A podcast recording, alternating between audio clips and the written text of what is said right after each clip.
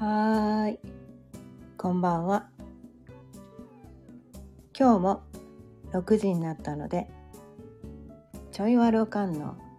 夕飲みほろよいトーク、やっていきたいと思います。今日のお題は、ネガポジではなく、というお題でお伝えしていきたいと思います。改めましてこんばんは。魅力解放コーチのかよねです。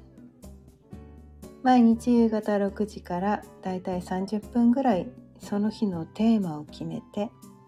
気づきのヒントをお伝えしています。ということでね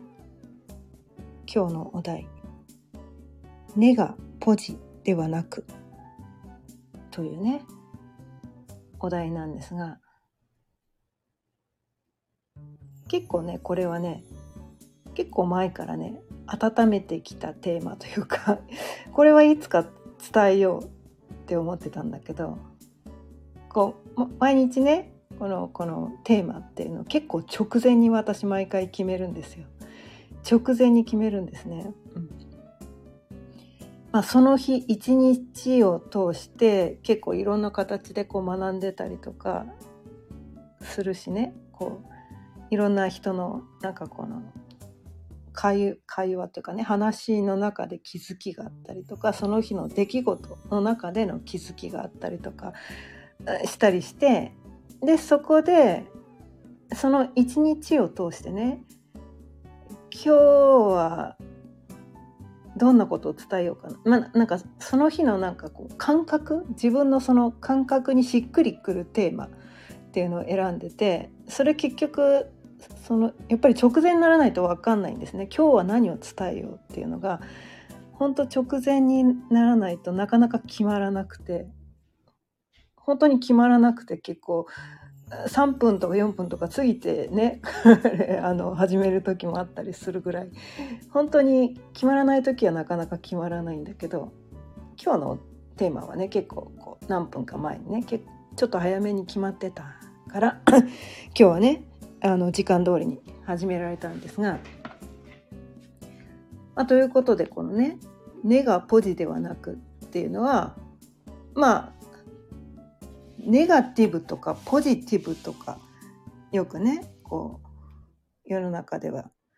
こう言われててネガティブはダメなことだポジティブがいいことだみたいなねなんかそういうふうなこううん風に言う人が多いじゃないですか。でも私はこのね音声配信でたびたびお伝えしてきているんだけど人間はもともとネガティブな生き物だそれはね命をねこの維持するために基本がデマネガティブなんだって言ってるんですね。でネガティブは何も悪いことじゃないと。ね。ネガティブだからこそなんかこの危機回避とかねもしこうなったらこう生命の危険があるとかそこを回避できたりもするからネガティブだからこそね、うん、生命の危機を回避できたりとか何か物事をねこうスムーズにこう運ぶためにネガティブだから気づけることとかってあるからネガティブは人間にとってとっても必要なこの機能であってだから何も否定することはないけどでもネガティブ100%もダメだよねとは思うんですよ。やっぱりね。さすがにそれだと生きてたらつらいよねとか思うから。100%ネガティブになるのはやっぱりどうなのかなって思うんですね。うん、で私よくこうすごいポジティブだねってみんなに言われるんだけど私は全然自分でポジティブになろうって意識したことってほぼほぼないんですね。うん、まあネガティブになろうとも思ったことはないんだけど。そこはもう大前提としてね結構私こう事前準備とかねこうなんか結構こうあ気にしいで怖がりだったりするところもあるから事前にね 準備したりとか旅行行く時はやたらこう荷物が多くなったりとかね。絶対そんなの使わねえだろうとか、ね、なんかそういうのをね準備していったりとか。いやこれ使うかもしれないからみたいなね。そういうネガティブなところも結構ある人なんですね。うん、なんだけど自分のネガティブさっていうのはあんまり否定してないんですね。うん、まあ前は否定してたけどね。あの昨日もね伝えたけど自分のことをねずっと自己否定ばっかりしてたからそういうところもダメだって思ってたんだけどでも自分のことを全肯定、うん、するようになれてそこはねあんまり責めなくなった。どっちかっていうとこれがあるから私は今までねこうなんていうのかな私ね病気ほんとしないんですよ。病気しないのはこれここのおかげかなとか思ったりもするからどっちかっていうとネガティブはネガティブのおかげでくらいにねありがたい機能だと思ってるんですね。で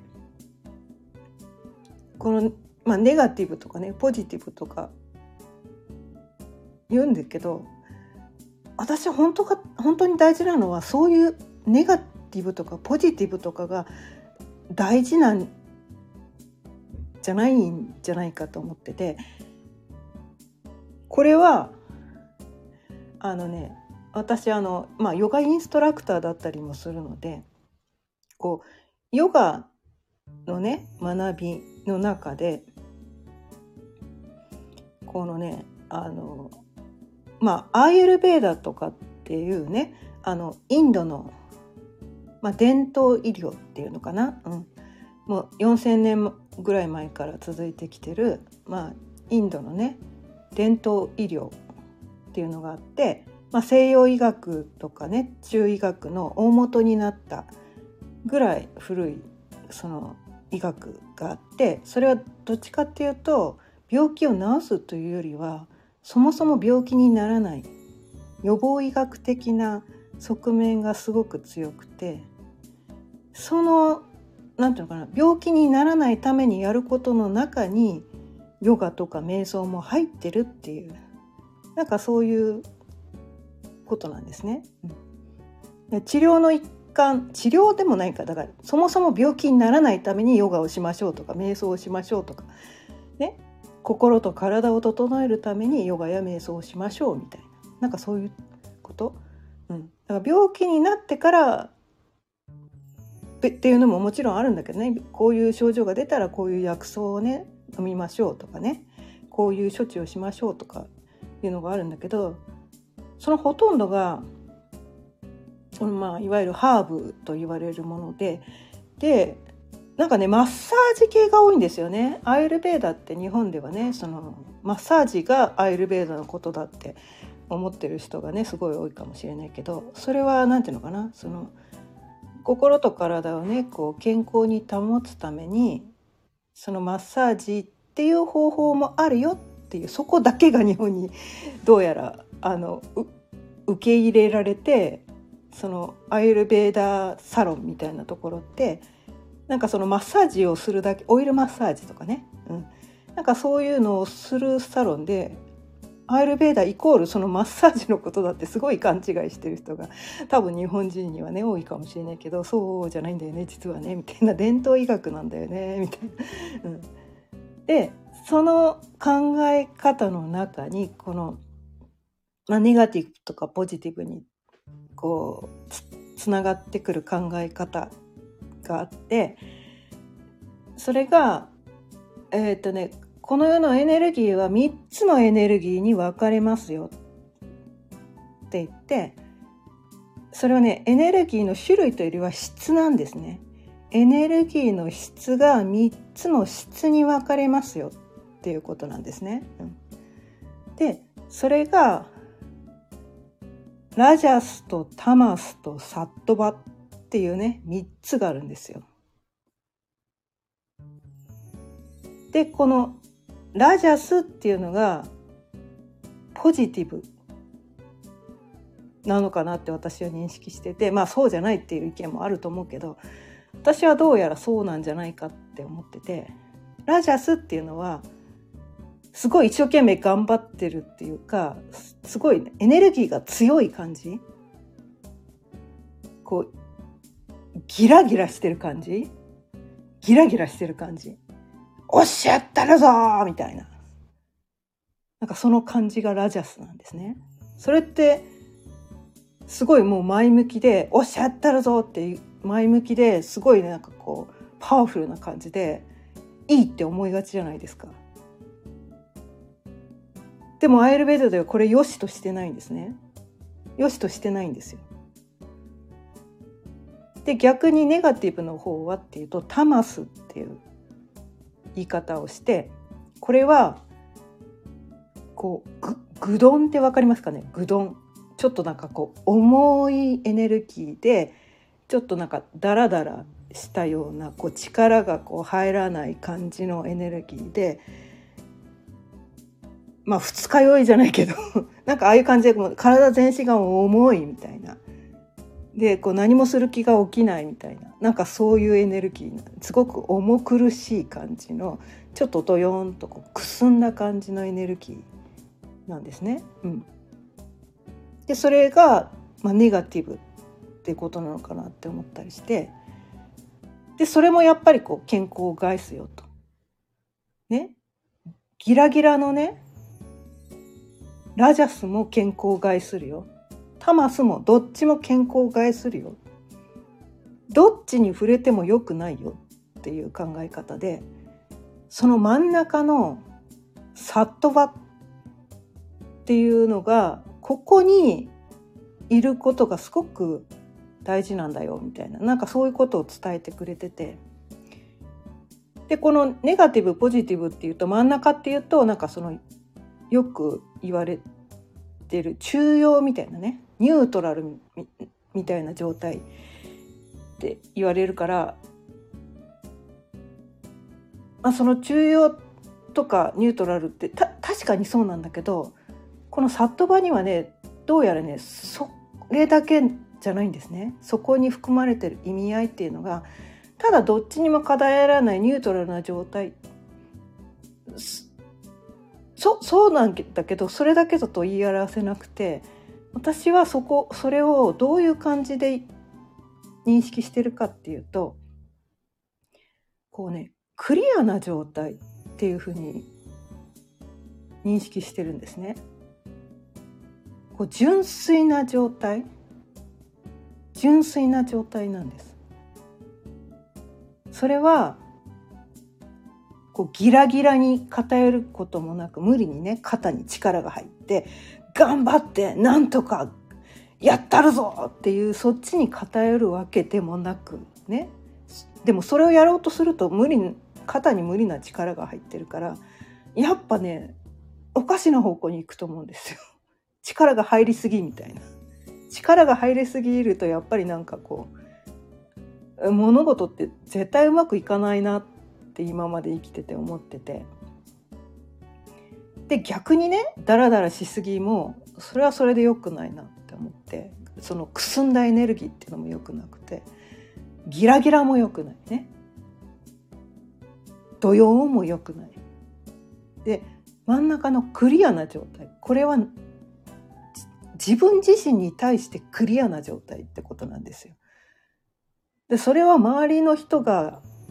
その人にとってどの状態がクリアなのかっていうのは分からないんですよね。自分じゃないと分からないんですよ。だからやっぱりこう自分自身を見つめて今ね今自分に対してクリアな状態なのかとね無理しすぎてない？とかなんかこう本当はやりたいことをなんかこう諦めちゃってない？みたいななんかそういうのいちいちこう自分にね聞いてあげることが大事なのかなって思っててこれはもう体にも言えて心にもどっちにも言えるんですよね。うん、でこの世の全てのものがこのねラジャスとタマスとサットバのエネルギーの質に分かれるって言っててもう川の流れで例えると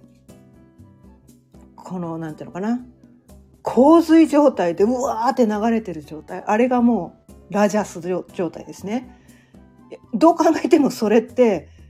あ川の川の流れっていいねっていう感じじゃないじゃないですか。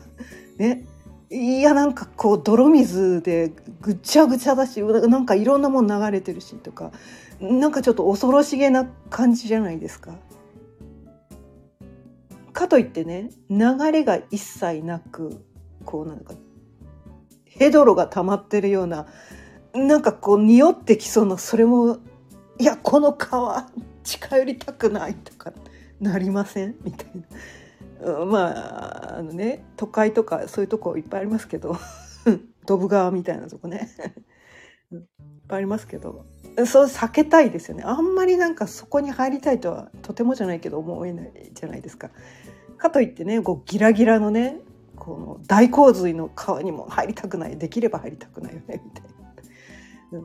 だからやっぱりこう澄んだねさらさら流れてるこうクリアなね綺麗な水の川だったらもう何だったら飲めるんじゃないかみたいな。ね。なんかそんな感じの川？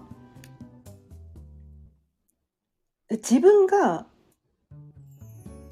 その状態に今入れてるかどうかっ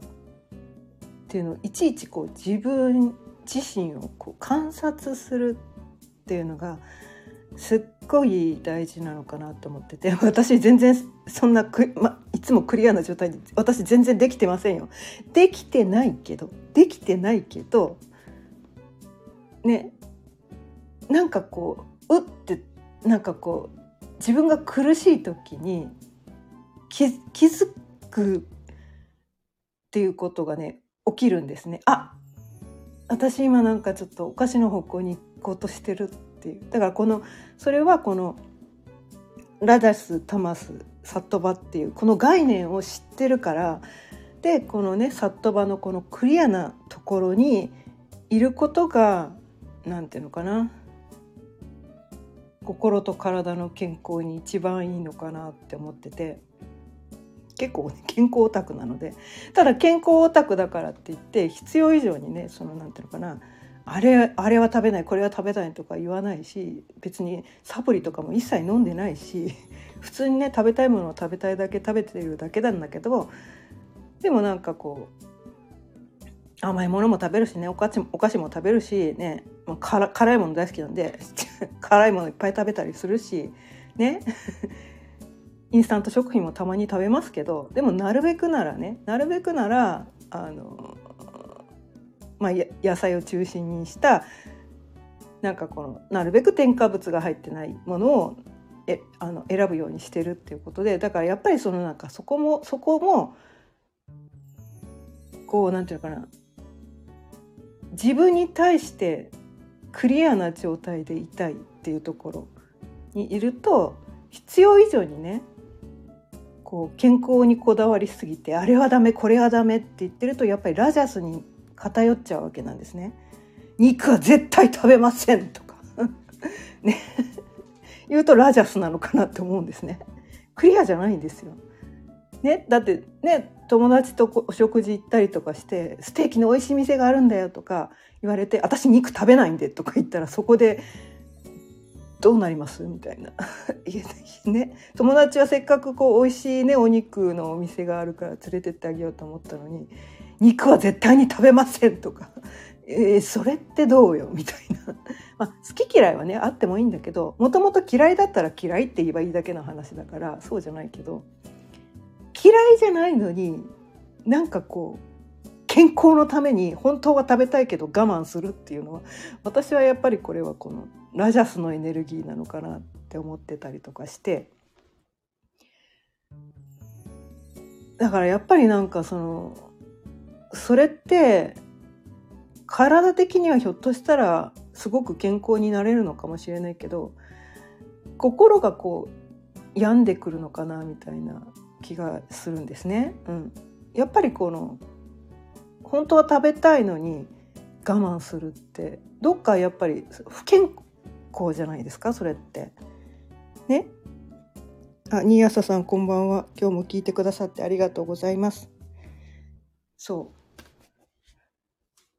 これね全てのことに対してこう、ね、今はね分かりやすくこう食べ物の話とかこう川の流れの話に例えてみたんだけれども全てのことに対してこのね3つのこのエネルギーの質っていうのが言えるかなと思ってこの働き方とかね、うん、人との関わり方とか、うん、何でもそうなのかなって思っててでもこうな,、うん、なかなかねそのいつもいつもそのサットバ状態、まあ、クリアな状態自分に対してこ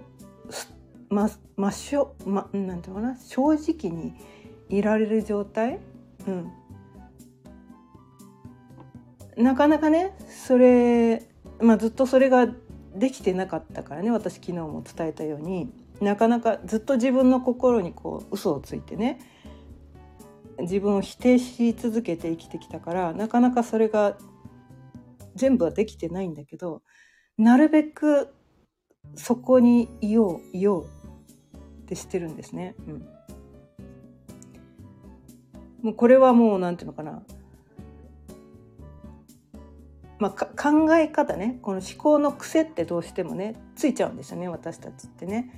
癖だからすぐにそこにいることはできないけどでもこの概念をあの自分に落とし込んでそうするとね多分争いがどこにも起きてこないと思うんですよ。やっぱりラジャスとかタマスとかだと争いのもとなのかなと思ってて、うん、どっちもねどっちも争いのもとなのかな。ラジャスすぎるとこうねこうまあね激しすぎるエネルギーだとやっぱりこう言葉にもトゲが出てくるし強く言い過ぎちゃったりとかするとこう相手を傷つけてしまったりとかするし逆にこう玉すでね愚鈍なエネルギーで「えー、何でもいいよ」とか「えー、そんなのどうでもいいじゃん」みたいなことやってると相手をイライラさせちゃうわけなんですよね。うん、相手をイライラさせちゃう。ね。そうなんだだっていいじゃんみたいななんかそういうなんかなんかそうなっちゃうとまた違うのかなって思ってて難しいですけどねそう人それぞれ何に対してねこの激しくなりがちってそのその人が大切にしてることに対してはこのエネルギーがね強くなりがちで、まあ、私もね その火のエネルギーが強いのですぐねそのラジャスどっちかっていうと私はラジャス寄りになりがちな人なんですよ。言葉がちょっと強くなりがちだからどっちかっていうと私はそっちを気にしなきゃいけないんだけど多分人によってねこれどっち側に寄りやすいっていうのがこの生まれ持ったこの性質によってこう違ってくるんですけど、うん、これね星読みで結構わかるんですよね。うん、でそれってその気質ってやっぱりねこの体質にもよってその体質と気質ってやっぱりイコールなところがあってそれによってこれね食べ物もねその気質体質によって合う食べ物合わない食べ物っていうのがあるんですね。うん。食べ物も全部そうなんです。ラジャスの食べ物タマスの食べ物サットバの食べ物っていうのがあって そうあるんですよ。あるの。うん。ただそれ決まってるんだけどだってこの世にでも食べ物何万種類あるか知らんけど全部それをこれはどっちだろうって分析するとそれこそラジャスじゃんみたいな感じだから最初はねこう学アイルベーダーを学び始めた時は結構気にしてたんだけどある程度経ったらもういい。離てそこはもういい。それやってるこそこに対していちいち気にすることの方が問題だって思ったから自分が食べてなんていうのかな。調子が良くなればもうそれでいいじゃんみたいな。食べて美味しいって思えればそれがね。それが自分にとってのこのねさっと場なんだよ。かだからえっと口で美味しいっていうよりは体の調子ですね。体の調子が良くなるもの。これ食べるとすごいいい感じってなるものが多分自分にとってのねさっとばな食べ物。クリアな食べ物、うん、やってそれは体質によって違ってくるから、うん、それをいちいち気にするとやっぱりそのややっぱねやっぱ食べ物をいちいち気に気にしながら食べるのってどうですか？まあそういうのしたい人もいるのかもしれないけどね。乙女座さんとかね完璧主義者の人は全て完璧にすることによって心がこう安心するとか落ち着くとかねそういう人もこの世にはいたりするからね。うん。まあそういう人を否定はしないんだけど私はね そこまで完璧主義者じゃなくて、うん、いいかいい感じでね いい感じでちょっと気にするっていうところがあってだから学ぶんだけど学ぶんだけど 学んだらそれを全部100%実践しろとか言われるんだけど私ねそれできないんだよねみたいな。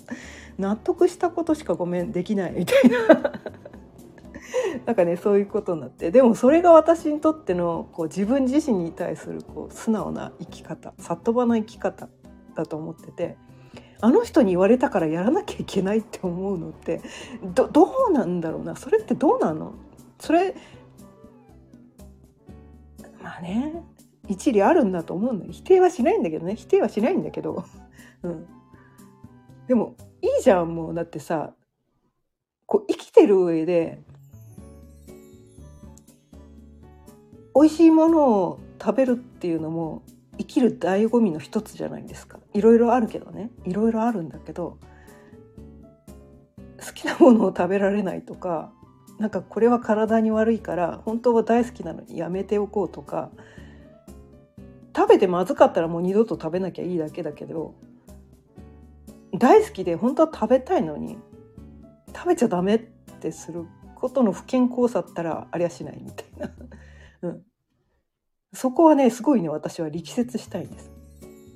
ただそのね量とか頻度とかを調整すればいいだけなんじゃないのって思うんです。なんかねすごい皆さんね極端なんですよね特にこうダイエットとかする人って甘いものは一切食べませんみたいな大好きだけど食べませんみたいな今ダイエット中だからなんかそうやってやるからある時に、ね、やっぱり大好きだからやっぱりこう我慢できなくなってある時ドカ食いして自己嫌悪に陥るという、ね、なんかそこに行くんだけど私それやる必要一切ないと思ってて私はやってないんですよそういうの若い頃からねほとんどやってないです。でもそんなに肥満体になったことはないしけ病気ほぼほぼほぼしないんですよ。健康体なんですね、うん。もう50今年6になりますけどもうすぐ。更年期も何が更年期だかよくわからない状態だし、うん、あの何もないんですよ。本当に病気しないんですね。みんななんか余計なことして病気になっちゃってんじゃないのみたいな。だからこう好きだからってこう食べ過ぎるとか毎日食べるとかなんか頻度が多すぎるとかそればっか食べるとか量が多すぎるとかなんかそういうことそれってやっぱりラジャスなんですよね。過ぎるって。過ぎるの。過ぎたるは及ばざるがごとしって。私めっちゃ言うんだけど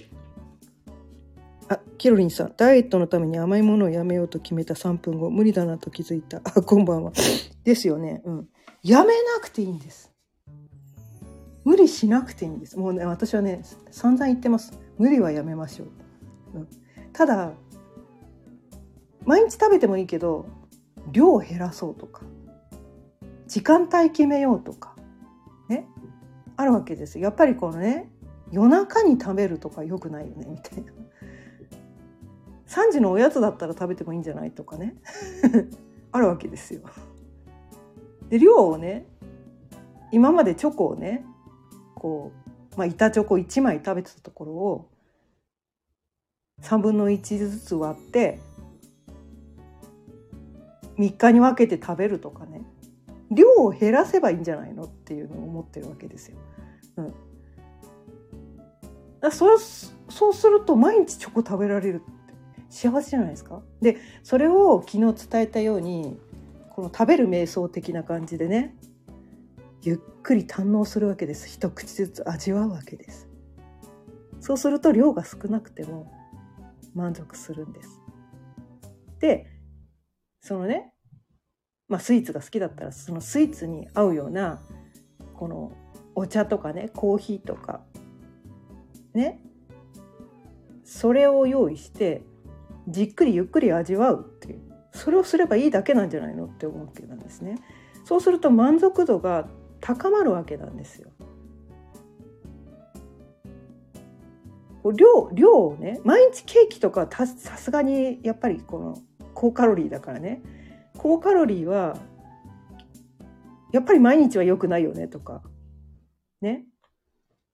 あるわけですよ。でもやめる必要はないわけですよね。うん、